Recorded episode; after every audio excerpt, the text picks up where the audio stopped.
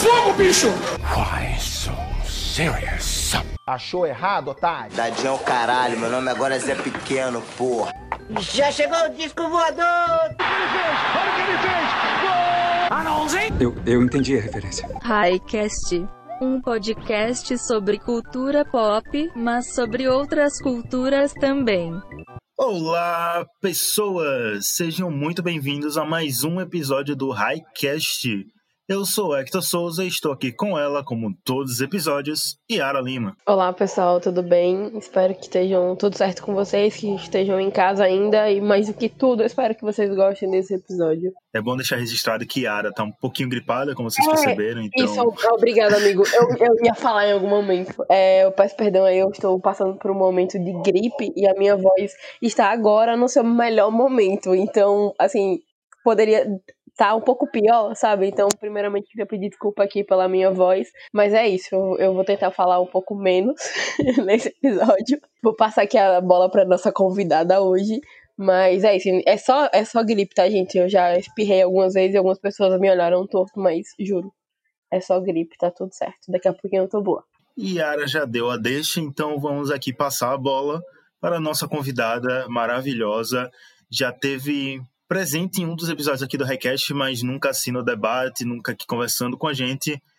Ana Caroline, se apresenta aí para essa galera, fala aí quem é você, de onde você veio, seus times, o que você quiser. Olá, gente. Yara, espero que você esteja bem, certo? Para início de conversa. Obrigada.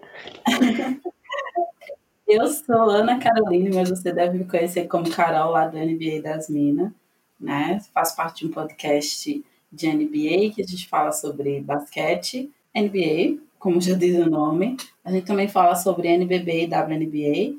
Estamos aí na Podosfera há mais ou menos três anos, né, com episódios quinzenais, falando sobre a, a liga, a maior liga de basquete do mundo, falando às vezes sobre a LBF, um pouquinho de NBB, né, mas sempre voltando para o basquete. Também tem alguns projetos paralelos que já não são sobre o basquete, né? Eu também faço parte do podcast Pretas na Rede, que é um podcast é, que fala sobre várias coisas. A gente tem a missão de melanizar o mundo falando sobre várias coisas. E também, recentemente, eu criei o Afropod, que é um podcast sergipano, né? Aracajuano, com mais duas pessoas, Mavi e Milena, para falar sobre nossas afrovivências. Então, vocês podem me encontrar aí nesses podcasts. E é um prazerzão estar aqui gravando com o Highcast, né? Um dos primeiros podcasts sergipanos que eu ouvi e que eu amei, né? Então é um prazerzão estar aqui com o Hector e estar aqui com a Yara. Emocionado depois de ouvir isso. Eu me sinto igual. E a Foprod, que foi uma das minhas indicações do episódio passado, você que ouviu, que acompanha a gente nas redes, já sabe, mas fica aí reforçado para você ir lá ouvir, como todos os outros trabalhos da Carol. Mas hoje vamos focar aqui no, no NBA, né? Já que ela fala tanto lá no NBA das Minas, a gente vai falar um pouco aqui de NBA, de esporte, desse mundo das mulheres no esporte, de algumas coisas meio problemáticas também, porque o gancho que a gente pega já é um, um gancho não muito legal, né? Que a NBA voltou no início de agosto para quem acompanha os esportes está sabendo que teve a parada por causa de uma pandemia mundial. Aí voltou no início de agosto e logo na noite de estreia, para quem acompanha a NBA sabe que por conta do fuso horário os jogos vão até de madrugada.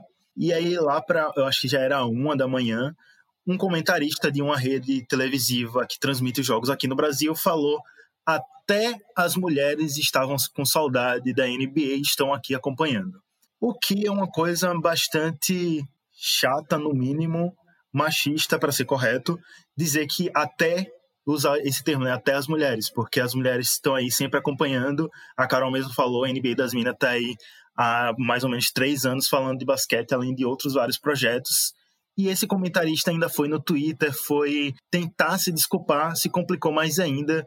E aí, eu acho que o ápice foi quando ele disse: fiz uma reflexão e não achei machista a minha opinião.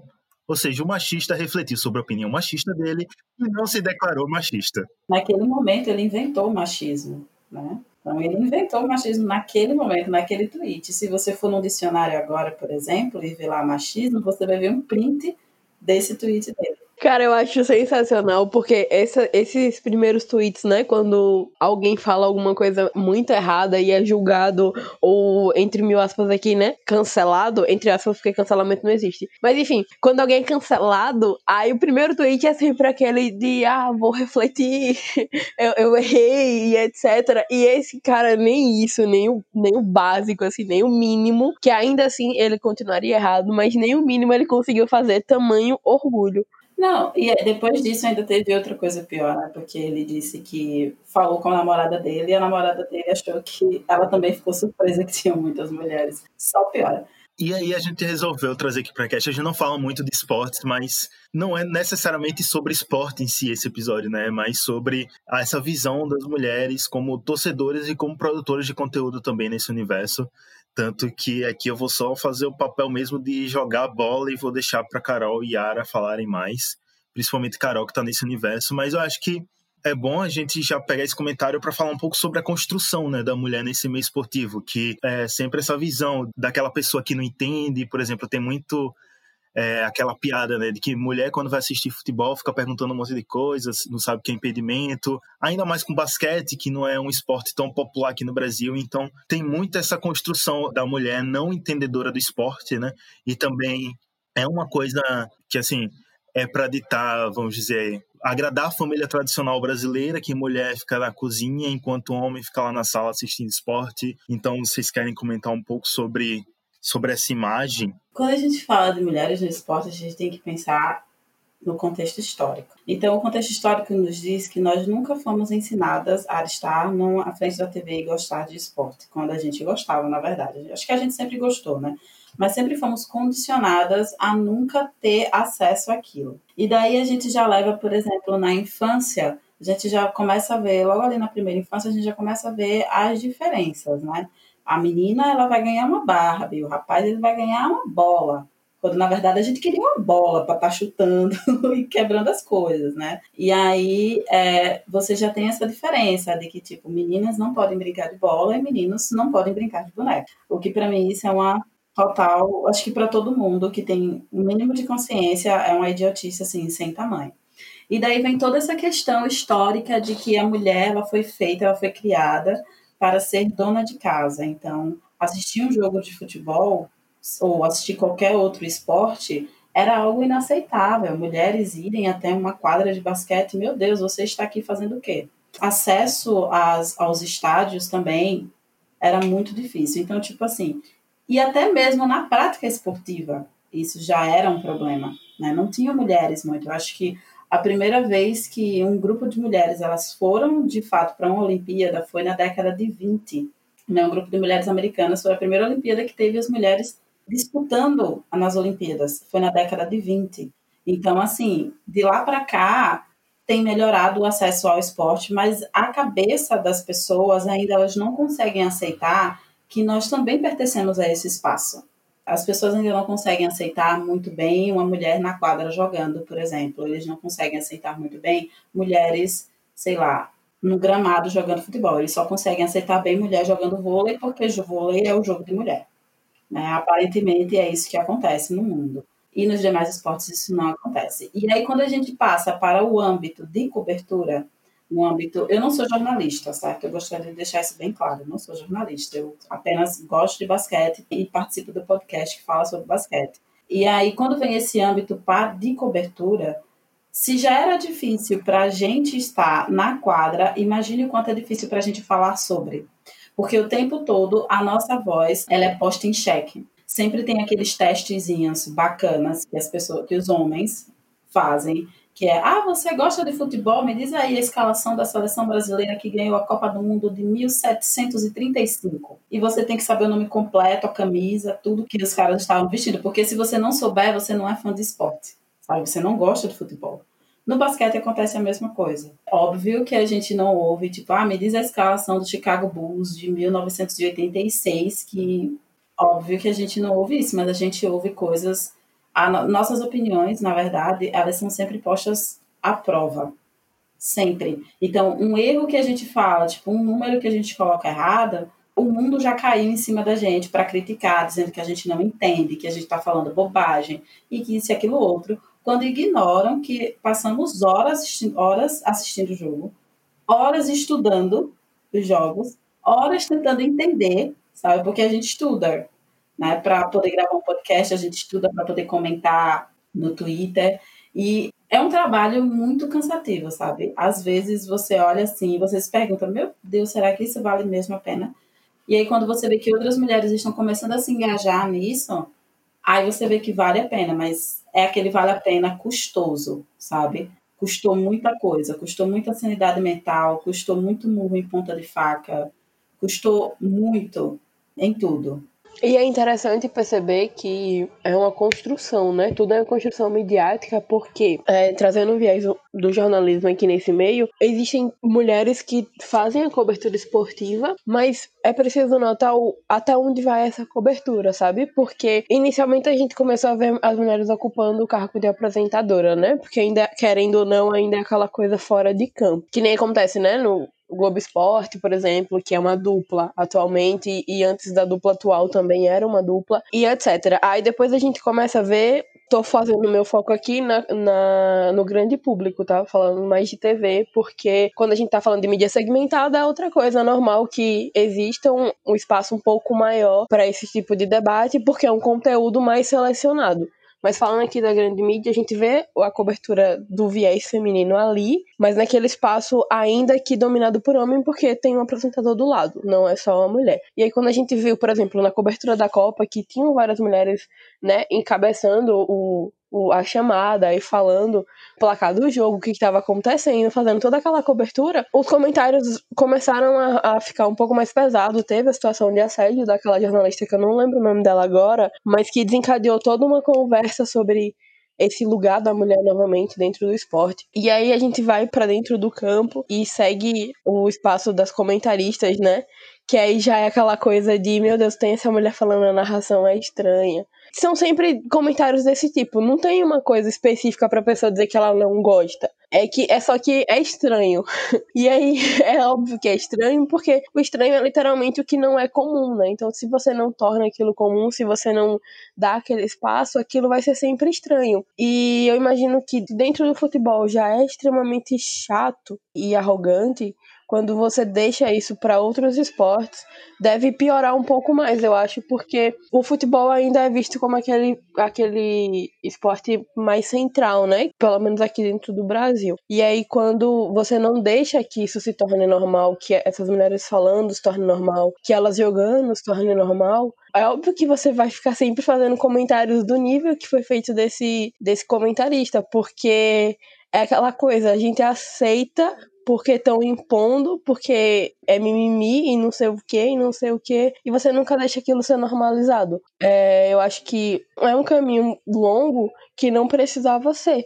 Porque existem jornalistas incríveis no meio, é, a gente já tem narradoras incríveis, e isso porque o espaço está sendo aberto agora. Então imagine como não seria se, se esses nomes da narração que tem atualmente de homens, né, e em boa parte de homens brancos, se esse espaço fosse um pouco mais é, ocupado por mulheres e, e, isso se tornasse uma coisa comum no nosso imaginário. E se a mídia grande não faz isso, não cede, e a gente espera que se torne comum dentro daquele espaço né, da mídia centraliz, é, centralizada, da, da mídia alternativa, isso nunca vai, vai realmente chegar para o grande público e vai tornar o caminho ainda mais longo. É, falando da mídia tradicional, quando eu estava pensando nesse episódio, montando a pauta, eu estava tentando lembrar aqui quando eu tinha ouvido mulheres, porque assim, como Yara falou, é, a gente sempre viu mulheres como apresentadoras. No Globo Esporte, por exemplo, sempre tem uma imagem de mulheres apresentando o Esporte. Mas, por exemplo, em transmissão de jogos, eu pouco me lembro, é como a Carol falou, tem o vôlei, que foi posto como um esporte de mulher aqui no Brasil, que aí sempre tinha comentaristas mulheres, só que eram sempre ex-atletas. E eu lembro da ginástica também, que é outro esporte posto como esporte de mulher. E também sempre ex-atleta, nunca é uma jornalista lá falando, é sempre ex-atletas. Aí, recentemente tem no futebol as repórteres de campo, que não são nem comentaristas nem narradoras, ainda nesse ponto, eram repórteres de campo que faziam entrevista com jogadores lá no campo e tudo mais. E agora que a gente tá vendo essa onda, que ainda bem que tá tendo essa onda, de mulheres narrando jogos. É, ainda tá bem tímido, vamos dizer assim, mas já tem casos grandes. Por exemplo, a final da Copa do Nordeste foi narrada por uma mulher. Então, tá sendo um crescimento legal. E eu lembrei da, do caso da Doris Burke, lá nos Estados Unidos, que, assim, é uma das repórteres e comentaristas mais maiores, sabe, do, do basquete lá. E basquete é um dos três maiores esportes dos Estados Unidos, né? E assim, para mim é um dos primeiros nomes quando vem jornalismo, basquete, um dos primeiros nomes que me vem é da Doris, sabe? Então tem isso também, sabe? Aqui no Brasil sempre foi muito imposto mulheres comentando apenas esportes que eram postos para mulheres, sabe? E isso nas mídias tradicionais. Sim, mas isso, isso é totalmente real. Até no basquete mesmo, quando você vê o comentário de, das mulheres, se tratam de comentários de jogadoras, né, jornalistas. Hoje eu posso citar, por exemplo, a Alana, a Alana Ambrosio, da ESPN, que está fazendo um trabalho incrível comentando jogos no NBA League Pass. Então, tipo, ela está comentando jogos. Foi coisa assim, na hora que ela falou pra gente que ia fazer isso, eu fiquei, caramba, velho, que foda. Ela saiu do âmbito programa para ir para um âmbito maior, sabe? Tipo, ela está comentando jogos. Ela não está apenas fazendo entrevista, ela está comentando jogos também. E aí, uma outra coisa também que me incomodava bastante era você ver sempre jogos femininos sendo narrados por, por homens. Né? Porque, tipo, os comentários que eles fazem, muitos deles, eu vi muitos comentários que eles fazem, é, nunca são relacionados à atleta em si, ao seu potencial como atleta. Né? Muitos já vão direcionados à beleza, muitos já eles sempre narram aquele ar de espanto. Nossa, ela consegue fazer isso, sabe? Como se a gente não conseguisse. E eu digo isso assim, por experiência própria. Eu joguei basquete por muito tempo na minha vida, desde a minha adolescência. E eu lembro que há uns três anos, um pessoal me chamou para jogar ali embaixo da ponte do bairro industrial. E eu fui, né? Eu fiz, ah, vou lá, não tô fazendo nada em casa, eu vou lá. E daí eu fui jogar, tipo, fiz meu jogo, aquilo que eu treinei durante, tipo, mais de 15 anos da minha vida para poder chegar na quadra e ouvir a pessoa olhar na minha cara e dizer: Nossa, você realmente sabe jogar basquete, né?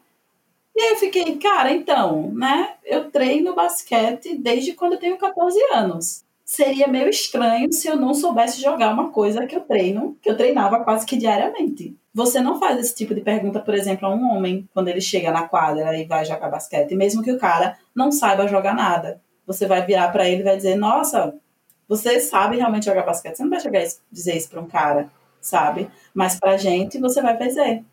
E a mesma coisa acontece nas rodas de conversa quando você vai falar sobre basquete.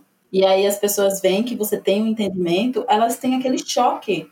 Elas ficam aquele, elas têm aquele choque, elas ficam, cara, como assim você entende de basquete? Como assim você sabe quem é, sei lá, Michael Jordan? Como assim você sabe quem foi Bill Russell? Cara, eu acompanho basquete, eu vejo notícias, eu falo sobre basquete com meus amigos, eu jogo basquete, porque eu não, porque eu não teria essas informações? E aí você vê que, é, como a Yara falou, a construção do machismo, como ele funciona, como ele está nas entrelinhas, sabe? Porque para eles é uma pergunta boba. Mas se você chegar para eles e perguntar assim, você perguntaria isso para um cara? Porque assim, eu já vi rapazes, já vi homens com opiniões sobre basquete embasadas em informações vindas da minha cabeça, para não ter que dizer de onde, de onde, eles tiram o embasamento. Eu não sei qual é a política de palavrão aqui de vocês, então a gente se comporta. Todo mundo entendeu, cara. Todo mundo entendeu de onde eles tiram. Ótimo, que bom. Então, assim, tira o embasamento da cabeça, né? Tipo, fonte, minha cabeça. E eles acham que são melhores do que, por exemplo, a Alana. Você tá a Alana porque a Alana é a que está em referência aqui no Brasil quando se trata de basquete e quando se trata de comentário. E eles se acham que são melhores do que a Alana porque eles têm um conhecimento pífio, enquanto a Alana estuda, trabalha e mexe com isso, sabe? Eles acham que são melhores. Por que eles acham que são melhores? Eles não acham que são melhores porque eles têm mais conhecimento, eles acham que são melhores porque eles são homens. E homem sempre vai saber de basquete, de qualquer esporte. Você falou aí, Carol, eu lembrei, eu acho que foi do All-Star Game de 2018, se eu não me engano. Que aí foi a Alana, e aí a emissora chamou também um youtuber, homem, que fala sobre basquete. E ele é desses caras que tiram as opiniões daquele lugar. E tudo que ela falava, tipo, tudo que, que ela falava comentando o, jo o, jogo fazia super sentido, sabe? Quando você fala, é uma análise perfeita do jogo. Você vê, é pronto, foi isso, não tem como falar melhor. Ela falava. E aí, quando ele falava, era sempre, falava alguma merda e falava com depreciando o que ela disse, entendeu? Como se a opinião dela falasse é, valesse menos, ou se não impressionado, como você falou, impressionado porque ela sabe. Então não é só nas rodas de conversa, né? A gente vê isso até nas grandes emissoras também. Sim, eu lembro desse caso e foi daí que a gente conheceu a Alana, né? Foi a partir daí que o NBA das Minas conheceu a Alana. Todo mundo no Twitter ficou muito assim chateado. A gente já sabia quem é a Alana, quem era a Alana, Inclusive, alguns homens falaram sobre isso, falaram sobre essa posição dele, porque alguns têm consciência. E só para deixar claro, quando a gente fala todos os homens, e se você se doer, é porque você precisa se reavaliar, certo? Se você não se doeu, então, beleza, a vida é que segue. Fechado esse parênteses, tem muitos, muitos deles disseram assim, disseram, velho, o cara tá, sei lá, como se ele estivesse depreciando o que a, a Amanda a Alana estava falando, sabe? E em determinado, em um determinado momento, ele virou para ela e fez bem assim: Como é que você sabe tudo isso sobre basquete? E eu fiquei, gente, peraí, a Alana trabalha com isso, ela trabalha numa empresa, numa emissora de esportes, ela estudou para isso, o pai dela ensinou a ela. Não faz sentido, sabe? Não é o tipo de pergunta que eu viro, por exemplo, para Hector e digo: Hector, de onde é que você sabe tudo isso de, de basquete? Eu não faço essa pergunta para Hector, sabe? Mas nós, mulheres, sempre temos que responder essa pergunta de alguma forma. Então, simplesmente olhar e mandar eles tomarem na cabeça deles, né? É a coisa mais inteligente a se fazer nesse momento. E tem aquela a outra fase, né? Depois do choque de você entende que é o famoso, ah, mas é só modinha. Porque você não pode torcer para um time famoso ou gostar de um jogador que todo mundo gosta, porque aí na real você não gosta do jogador ou do time e você só tá seguindo a onda porque aquele time é o que tá em destaque agora. Eu já presenciei de uma menina falar que gosta de basquete e aí um cara pergunta para ela, tá, então me fala um jogador sem ser o LeBron James. Eu fiquei, tipo, eu, eu não tive reação, pô, na hora, sabe? Aí depois disso tem duas, duas coisas que vão acontecer. A primeira é, se você der uma resposta que é o que ele quer, né? Citar algum jogador e etc., ele vai dar em cima de você. E a segunda, você vai mandar ele te catar e ele vai te chamar de feminista ou alguma coisa do tipo. É o, é o segundo passo. É o segundo passo. E o, o terceiro, o, o, terceiro passo é a pergunta que não quer calar, né? Se você é uma pessoa que vai para quadra, por exemplo, como eu, o Hector sabe que eu assisto muito o basquete local. Porque eu tenho amigos que jogam basquete, meus amigos estão lá, vou assistir meus amigos. E às vezes eu vou porque eu gosto mesmo de ver, né? E aí vem a pergunta assim, né, que todo mundo faz. Mas você tá indo para quadra por causa de quem? Quem é que você tá namorando? Aí eu fico, gente, isso aqui é um novo Tinder? Porque assim, eu não sabia que o Tinder era uma quadra de basquete, porque assim, né? Se eu quisesse me envolver com alguém, eu estaria no Tinder. Como eu estou aqui sentada, gritando, xingando a mãe do juiz, que não tem nada a ver com a história, mas no calor da, da coisa a gente xinga todo mundo eu estou aqui com meu estômago doendo, passando mal no final de um jogo, porque eu estou aqui porque eu namoro com alguém, mas não por, nunca por causa do jogo.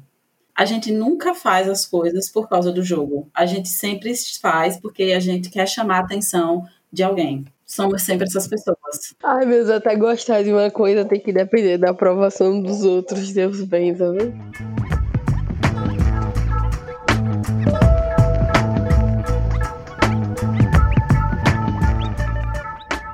Agora eu quero trazer o papo um pouco mais para o universo mesmo seu, Carol, que é dessa cobertura mais independente, mais alternativa, por assim dizer, que é, sabe, o podcast, o Twitter, as demais redes sociais, que é onde fica o NBA das Minas. O primeiro que eu lembro, assim, principalmente podcast, foi no âmbito do futebol, que foi as Vibradoras, mas o, o de basquete que eu realmente conheci por algum tempo era o podcast de basquete que eu mais ouvia, que era a NBA das Minas.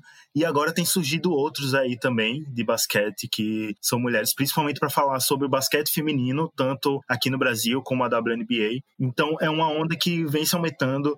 Eu acho que tanto as vibradoras como o NBA das Minas é bem referência é, nisso. Então eu queria que você falasse um pouco também desse universo da mulheres participando de um grupo que é só de mulheres para comentar sobre esportes, só que na mídia independente? Cara, é como eu falei no início, sabe? No início foi muito difícil. Quando eu comecei a cobrir basquete, eu cobria em um outro perfil chamado Girls NBA BR. nós surgimos logo depois do NBA das Minas. Na verdade, a menina que criou, ela se inspirou no NBA das Minas, só que o NBA das Minas não usava muito Twitter, elas trabalhavam mais com podcast. Mas aí, não satisfeitos com isso, muita gente tentou colocar a gente uma contra a outra. Tentaram fazer isso, sim, na, lá na, na, no Twitter, na Twittersfera, no NBA TT, como a gente chama, né? Tentaram fazer muito disso, porque tem sempre aquela coisa, né? É a história do negro único e da mulher única. Então, tipo, não pode ter mais de um negro nesse local, porque senão vai virar segregação. Vocês sabem de onde eles tiram essa informação. E também não pode ter mais de uma mulher cobrindo basquete, porque senão vai virar uma atividade feminista. Também vocês sabem de onde eles tiram essa informação. Quando eu fui para o NBA das Minas, o perfil fechou, né? O que eu fazia parte, aí eu fui para o NBA das Minas. E aí eu vi o quanto é, foi difícil que a gente começou mexer mais no Twitter e tal. E, por sorte, a gente teve uma recepção muito boa. A gente sempre teve uma recepção muito boa, muito boa. Mas vira e mexe, tem sempre aqueles que falam alguma coisa. Primeiro, porque nós não somos um tipo de perfil que se cala. Se a gente não falar no perfil do podcast, a gente vai falar no nosso pessoal. Nós não nos calamos. Quando aconteceu essa questão, por exemplo, do, do comentarista, todo mundo se pronunciou. Todas nós nos pronunciamos. A gente pode não ter falado no perfil, mas cada uma no seu lá se pronunciou. Mesmo quando acontece esses casos, tem vezes assim que a gente se pronuncia no perfil mesmo, porque é necessário. E foi como eu falei para as como eu já falei uma vez no podcast, no penúltimo podcast que a gente lançou sobre a WNBA, que eu falei, eu disse, olha, a gente está aqui, quatro mulheres, em um podcast falando sobre basquete, é um ato político. Porque nós estarmos ocupando esse espaço é um ato político. Porque as pessoas não conseguem enxergar isso, as pessoas não, não conseguem nos enxergar como potencial, pessoas assim, com potencial para falar de basquete com propriedade, porque somos mulheres e para eles isso já diz tudo, né? Isso já diminuiu o nosso trabalho em 70%. Então, assim, a gente sempre teve muito cuidado nas coisas que a gente postava, sempre tivemos muito cuidado mesmo, assim. Hector que acompanha mais o NBA TT, eu não sei se ela acompanha, mas eu acho que se ela vê esportes, isso deve acontecer também no esporte que ela acompanha. Você vê caras fazendo um trabalho medíocre e, tipo, sem ter o tato, sabe? De pesquisar e lança uma informação qualquer. E a gente tem todo um, um trabalho sabe? De ver, gente, isso aqui tá bom, isso aqui vai ficar de boas, vai ofender alguém. A gente tem todo esse trabalho, sabe? Para poder postar. E como eu sempre digo, o NBA das Minas vai além do basquete, porque a gente vê o basquete como um, um divisor de águas na vida das pessoas. Então a gente fala sobre basquete, mas a gente também fala de, co de coisas sociais também, porque a gente entende que o basquete e o social andam juntos. Então a gente sempre está levantando alguma bandeira. A gente está sempre levantando as bandeiras lá no perfil. Então, quando a gente levanta resolve levantar essas bandeiras, aí é onde a magia acontece, porque sai gente do inferno para nos xingar. Não porque vocês são perfis de basquete, não deveria falar sobre isso. Não, e que não sei o que, e fica, gente, peraí, que basquete é esse que vocês estão vendo? Sabe? Não é o mesmo que a gente está vendo, não. A última que aconteceu recentemente foi um painel que nós, nós participamos lá do blog do Souza, e aí a gente estava falando sobre a WNBA, alguma coisa assim no perfil, e aí veio um rapaz e simplesmente disse assim, nossa, vocês são um perfil de NBA ou de WNBA? Aí eu disse assim, mas a gente cobre basquete, assim, mas se vocês querem cobrir basquete feminino, que colocasse, colocasse também WNBA. Vocês não podem. Como se dissesse assim, vocês não podem cobrir a WNBA porque o perfil é sobre NBA. E daí, quando eu li o tweet, eu fiquei. Sabe quando você fica simplesmente parado durante cinco minutos, tentando assimilar o que está acontecendo? Eu fiquei desse jeito quando eu li o tweet. Eu fiz, gente, eu não acredito. Nós estamos em 2020 e a gente não pode cobrir basquete feminino, porque o perfil é direcionado à NBA e só a NBA importa. Então, isso diz muita coisa, sabe? Isso diz muita coisa sobre o público das pessoas que assistem a NBA. Eu e a Carol tava conversando em off, né, que tanto esse comentarista que fez esse comentário e outros comentaristas da emissora também já falaram várias vezes em transmissões ao vivo sobre a NBA das Minas. E eu lembro que até a Sabrina, que é uma das integrantes, eu acho que é a criadora da NBA das Minas, né? Ela já foi convidada também para uma mesa nessa emissora, né? Teve uma parada assim. É, são coisas que chegam a níveis super sem noção, sabe? Não tem, não tem sentido nenhum, nenhum. Não, não tem sentido. E eu lembro, agora que eu lembrei, que quando eu cobria lá no outro perfil, eu ouvi um comentarista, Yara, você vai rir nessa agora. Ele simplesmente disse assim: o triplo duplo de uma mulher é deixar o café da manhã, o almoço e a janta do marido pronto. Ele disse isso em rede nacional. Mentira, no jogo de basquete. Cara, eu tava ouvindo o jogo. E na hora que eu ouvi, eu digo, não, peraí. Eu não ouvi isso. E daí, quando eu falei, aí, tipo, no basquete você pode conversar com os caras usando a hashtag. E aí eu fui lá e coloquei, ei, pô, essa ideia aí de que o triplo duplo da mulher é esse aí, o triplo duplo da mulher é outro, viu? Presta atenção aí nas coisas que você tá falando. Né? E aí, quando o pessoal viu meu tweet, aí veio todo mundo dizendo, cara, ele, ele, ele falou mesmo, eu achei que eu tinha ouvido algo errado, mas ele falou mesmo. Eu fiz, não, gente, ele falou. E ele leu meu tweet, assim, em, em, rede, em rede, né? Ele disse, não, mas o que eu quis dizer não foi machista. Bingo. Eu queria pedir desculpas. Bingo. Vem o bingo das desculpas. Né? É porque eu tenho uma mulher e uma filha, como você é machista. Exato, como é que você é machista? E aí eu fiz, mano, como é que você diz isso, sabe? Tipo, você tá vendo milhares de mulheres ali interagindo e você tem a cara de pau, a pachorra de dizer que o triplo duplo da mulher é café da manhã, o almoço e o jantar do seu marido pronto. Está bom, então. Tá bom, se depender de mim, já sabe o que vai acontecer com esse marido, né? Eu acho legal é a naturalidade que a pessoa fala, assim, porque ela não pode nem se desculpar, né? De dizer que ela, ela quis dizer errado, mas foi uma maneira tão simples de falar, sabe? Foi tão natural. E, e isso é o que acontece quando a gente tá falando que a gente pensa. Literalmente colocou pra fora só um pensamento dele. E aí, depois que viu o que tava acontecendo, é que recuou. E eu acho isso, isso engraçado porque é um dos efeitos da, da cultura do cancelamento. Tô botando aspas de novo porque, novamente, essa cultura não existe. Que é o de da galera ter medo do que pode acontecer com as falas dela, né? Não é que ela tá se sentindo mal pelo que ela disse ou ela se sentiu mal por expressar aquele pensamento ou, de fato, ela quer evoluir. Ela só não quer é, ser demitida ou que aquilo tenha uma repercussão maior do que ela espera e aconteça alguma coisa negativa. Então ela só disse que não foi exatamente isso.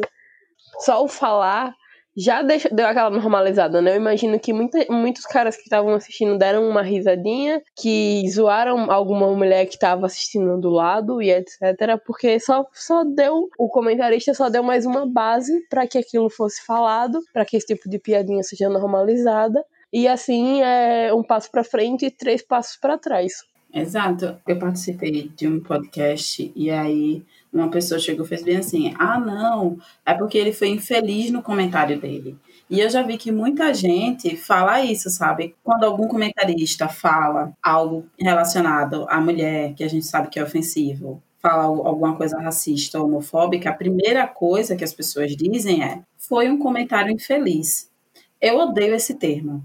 Eu odeio esse termo, porque assim, comentário infeliz é você dizer que água com gás é bom.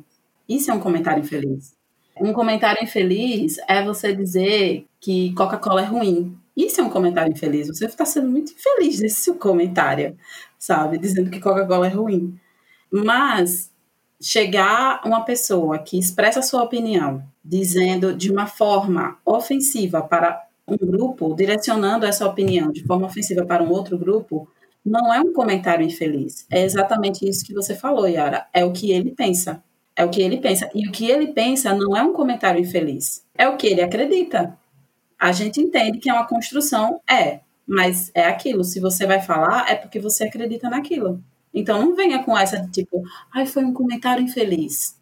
Se fosse um comentário infeliz, você pensaria três vezes antes de fazer e nem faria. Pensaria na primeira vez, você já deixaria de lado, sabe? Você já não faria. Agora eu vou fugir um pouco da área do esporte e vou trazer uma vivência um pouco mais pessoal, porque respondendo a pergunta da Carol, eu não costumo acompanhar esporte. Vez ou outra eu dou uma lida no resultado dos times que eu tenho algum apreço, mas por causa da família ou porque eu já tive é, mais dei mais atenção antes, hoje em dia não não é tanto. É, e acompanha algumas coisas na timeline, né? Dia de basquete, eu acho que 90% da minha timeline assiste, pelo que eu pude perceber. E aí algumas coisas eu sei mais pelo que o pessoal fala, mas não é uma coisa que eu costumo acompanhar. Então, assim, a minha vivência dentro disso é relacionado às coisas que eu já fiz, né? Por exemplo, eu, eu acho que eu já mencionei aqui que eu escrevi para um site de cultura pop por bastante tempo.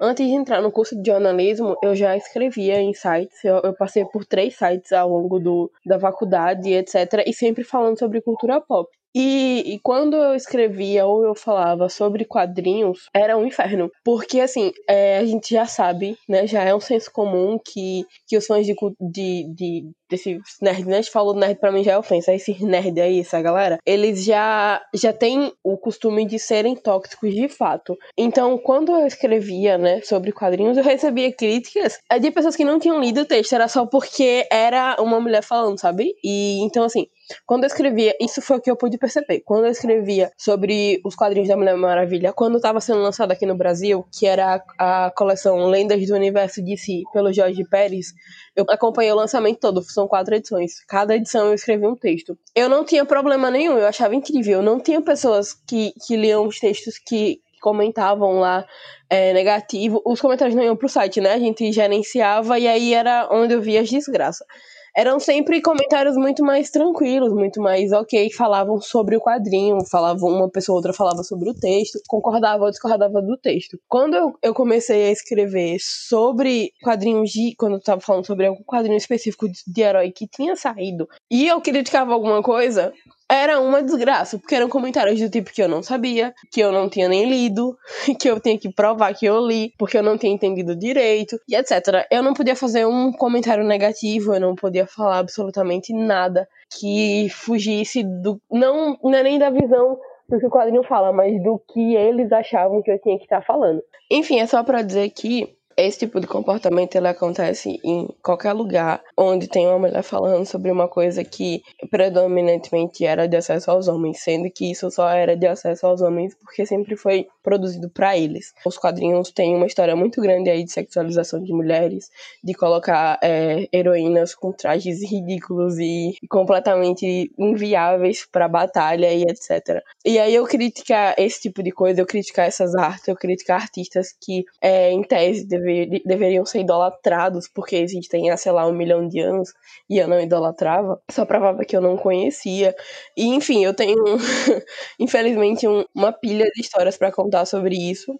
E aí eu fui perdendo o interesse em falar sobre hoje em dia. É raro até eu fazer post no Instagram, no stories mesmo, quando eu tô lendo alguma coisa, o quadrinho chega, eu leio, e às vezes eu escrevo alguma coisa, deixo aqui em rascunho pra um dia eu queira publicar em algum outro site, ou nem isso, porque tamanho o nível de, de paciência que eu não tenho mais porque é uma coisa que acabou me prejudicando, né? Porque hoje em dia eu não tenho paciência, mas eu não tenho paciência porque eu fui condicionada a isso. E era uma coisa que eu gostava.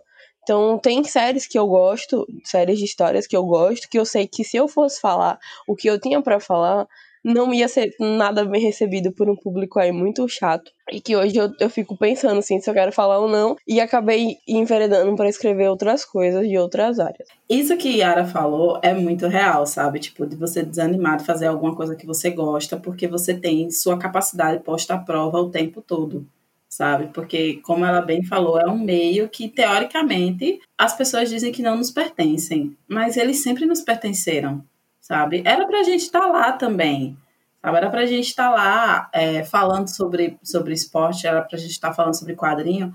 Eu faço parte também de um grupo aqui da cidade chamado PG das Minas, que é um projeto, um coletivo, na verdade, um coletivo feminino que trabalha com a difusão dos board games e RPG entre as mulheres. E o grupo surgiu justamente porque tinha um grupo misto e a gente não conseguia se sentir bem jogando com esse grupo misto, sabe?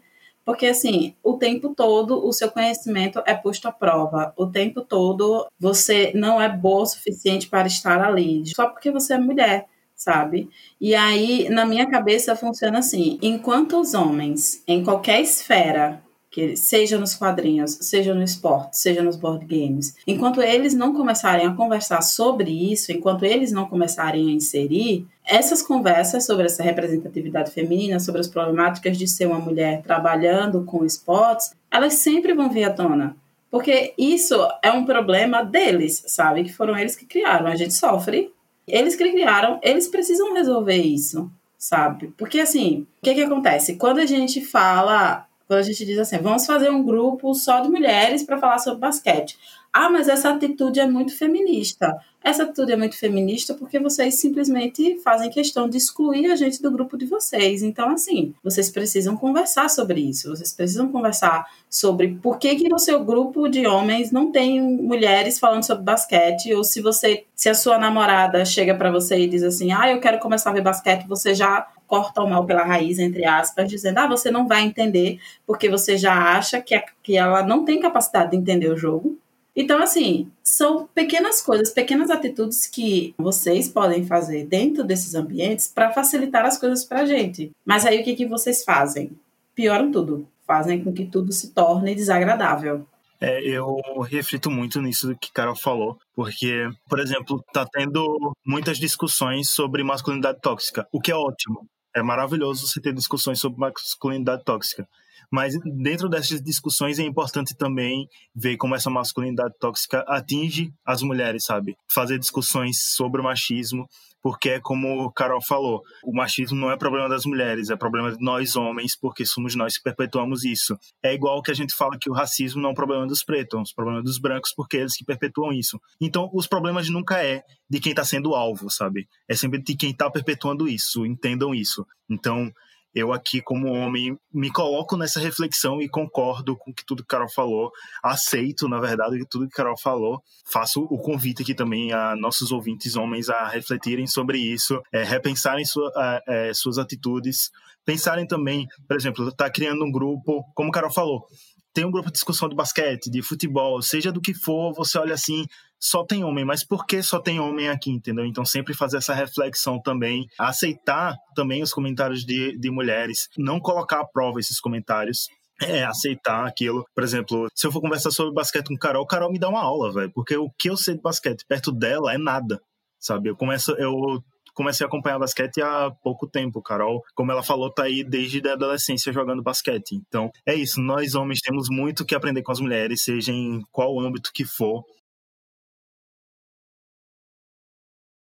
É, eu queria falar aqui que tem um, uma outra coisa importante de, de ser mencionada. Tipo, é importante você refletir, mas é importante você ir além, porque senão vira a mesma coisa que aconteceu com a questão do racismo estrutural. As pessoas pegam aquilo como reflexo e aí usam como desculpa. Porque eu não, não posso falar sobre racismo com os meus amigos brancos porque eu não tenho lugar de fala. Porque é, isso que está acontecendo, na verdade, é um viés do racismo estrutural. Porque isso está acontecendo porque a gente vive numa sociedade é, de uma masculinidade tóxica. É importante a gente entender e, e falar sobre, mas tem que ter ações, porque se você só fala, você cria desculpas, entendeu? Porque é a mesma coisa. Você tem que falar com seus amigos brancos sobre isso. Você, hum, você tem que falar com seus amigos sobre a presença das mulheres, você tem que rebater aqueles comentários que você acha que, que tipo, ah, é engraçadinho, é errado, mas assim, eu não vou puxar a orelha deles. Tem que puxar, sabe? Porque senão você só cria desculpas.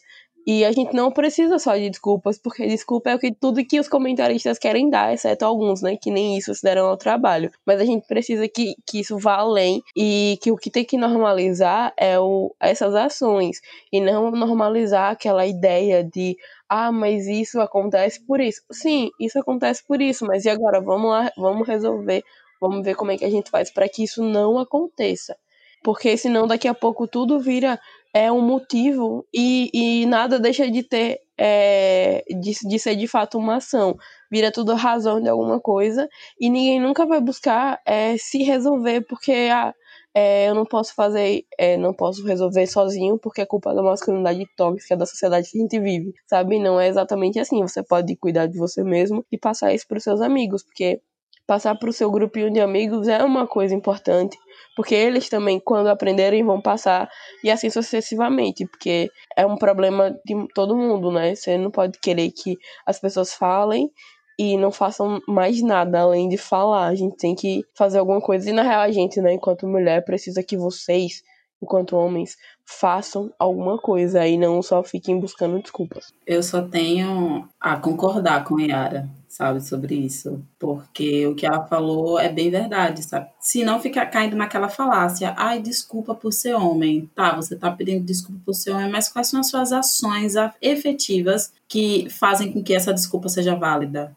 Porque desculpas sem ações, elas não existem, elas ficam ali ao léu. O vento leva, sabe? Você vai errar de novo. E aí a gente cai muito naquela, né? Tem os caras que ficam, ah, mas eu super apoio as mulheres no esporte e tal. Mas aí ri do amiguinho que faz a piadinha do tipo Ben Simmons jogando nos playoffs, parece uma mulher, parece uma mulherzinha. Aí você acha que ri nessa piada. E por que, que essa piada ela é tão problemática? Porque você está simplesmente dizendo que uma mulher não é capaz de jogar bem. E se você parar para assistir LBF ou WNBA, seu comentário ele vai assim, cair por terra. Sabe? Então, é muito mais, como a Yara bem colocou, é muito mais do que simplesmente desculpas. É muito mais do que simplesmente dizer assim, ah, eu sou um cara pró-feminista. Uhul. Ótimo para você, mas o que é que você está fazendo em prol disso? O que, quais são as suas ações efetivas para isso? E eu acho que é esse o, que a, o que você tem que colocar em mente, sabe?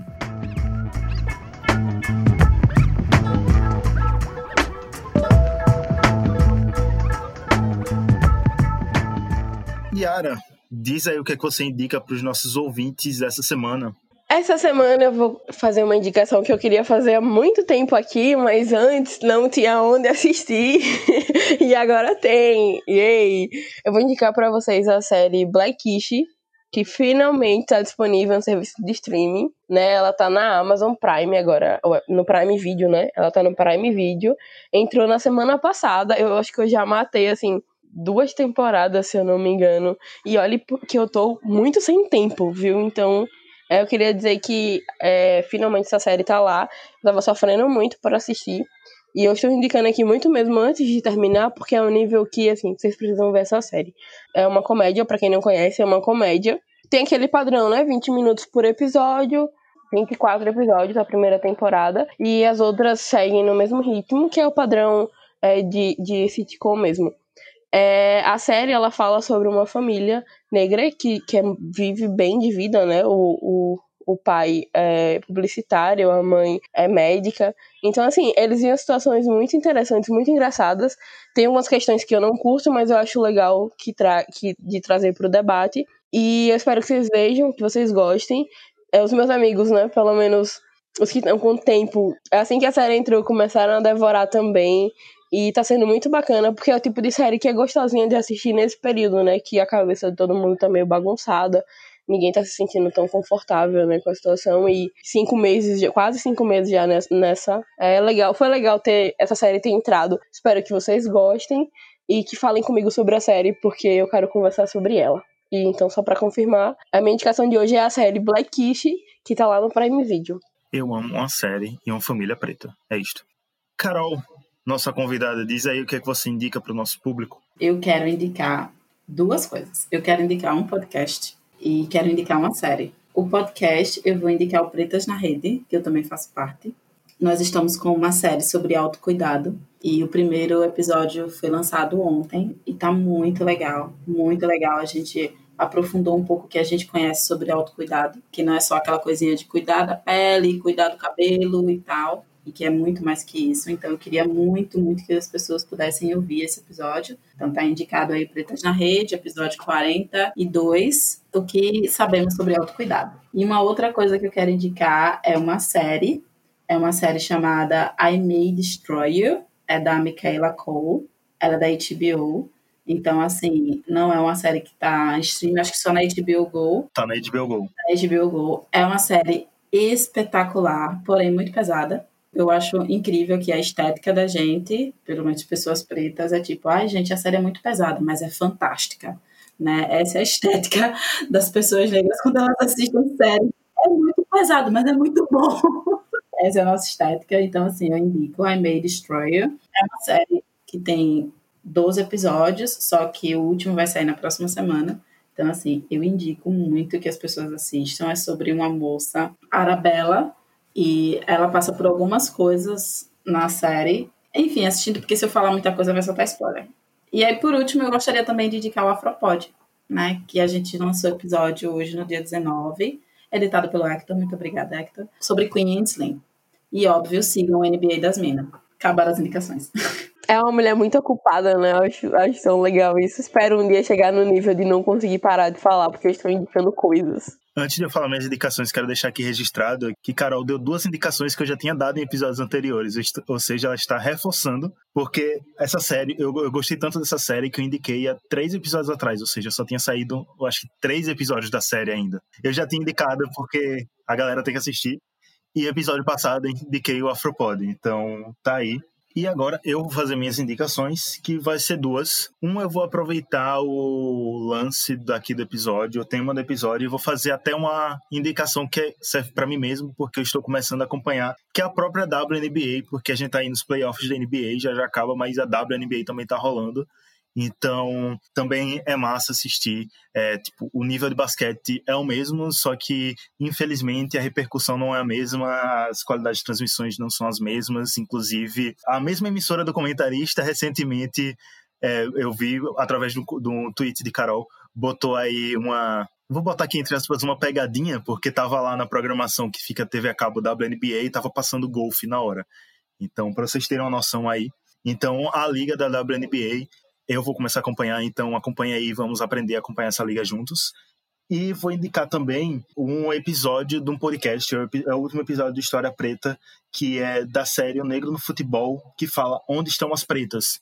Que ele, na verdade, ele vai para o futebol feminino falando essa história das mulheres negras no futebol feminino, que não tem essa história registrado. Então, todo podcast de História Preta vale a pena, toda a série que ele fez, O Negro no Futebol, vale a pena. Só que eu vou indicar O Negro no Futebol, Onde Estão as Pretas, por ter mais a ver com, com o tema daqui episódio, também é um episódio muito bom que você reflete muito. Então, eu acho que foi um dos episódios mais cheios de indicação, mas todas as indicações valem a pena. E é isto. Carol, muito obrigado por aceitar o convite, muito obrigado pela aula que você deu aqui. Espero que os ouvintes tenham gostado tanto quanto a gente. E a porta está sempre aberta para você voltar para falar sobre basquete, para falar sobre filme, para falar sobre qualquer coisa. Hector, mais uma vez, eu agradeço muito a chance de estar aqui conversando sobre isso. É, vocês me deixaram falar demais, mas eu agradeço mesmo assim. Certo? Foi muito bom conversar com você e com a Yara, também aprendi bastante com ela.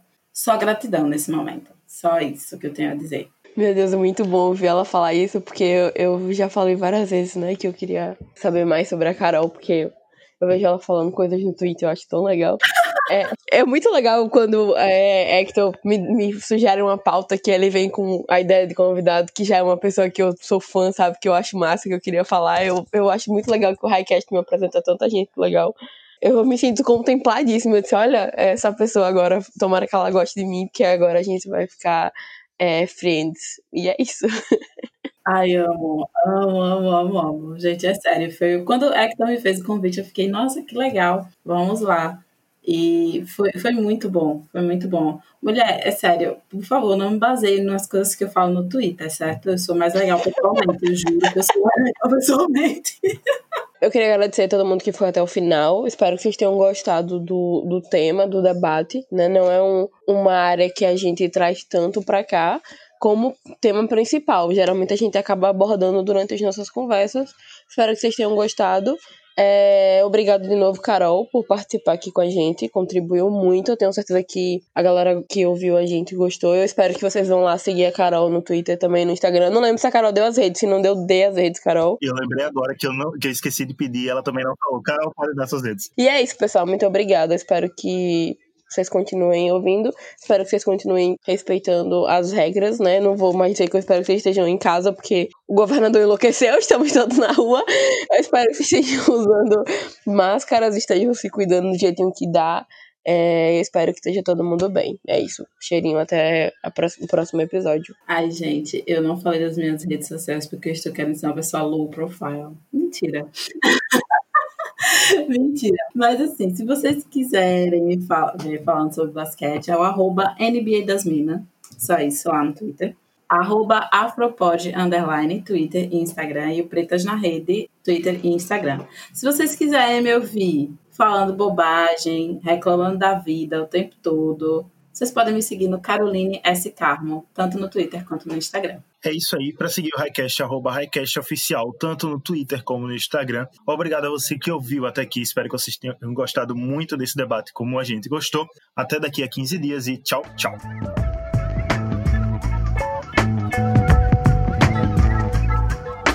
Esse foi o Highcast. Até o próximo episódio.